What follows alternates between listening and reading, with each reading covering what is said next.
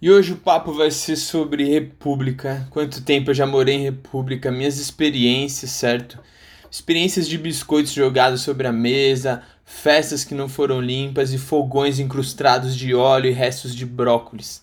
Qual a mensagem que eu não consigo captar? Eu estudo tanta psicanálise que eu não decifro meus próprios companheiros de república. O que, que adianta? Acho que no fundo é a falta de prática. Às vezes eu me pego entregue a um utilitarismo robusto ou melhor, as minhas tendências obsessivas.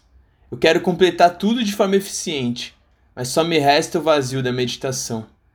Então, por muito tempo, eu permaneci nesse looping, tentando o tempo todo, sabe, tá buscando algo novo, tentando me reconciliar com essas pessoas que eu convivia.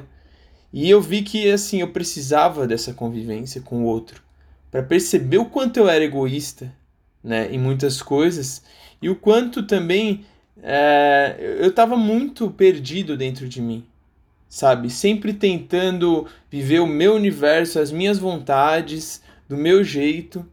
E assim, se você não viver essa experiência com outras pessoas, em compartilhar uma moradia com o outro, compartilhar uma louça, compartilhar, sabe?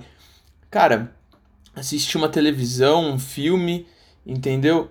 Isso faz você crescer, porque no futuro quando você tiver lá sua mulher, seus filhos, ah, você acha que só porque vão ter um vínculo afetivo maior você vai conseguir suportar eles numa boa e ceder o seu espaço numa boa. Cara, isso é treino, isso é vivência. Por isso que as pessoas, quando vão morar juntas, cara, dá aquele caos. Às vezes, pessoas que se curtiam muito, sabe? Porque elas não adentraram ainda esse universo, né? De você conseguir ceder a sua individualidade para o outro. Mas isso é muito bom, né? Por quê? Porque se você souber aproveitar isso, você vai saber também aproveitar as coisas novas que o outro tem para te oferecer. E essas coisas novas, elas são novidades. Elas são coisas que vão te trazer entusiasmo se você tiver a mente positiva, pensando coisas que você poderia é, vivenciar com essas novas informações, entendeu?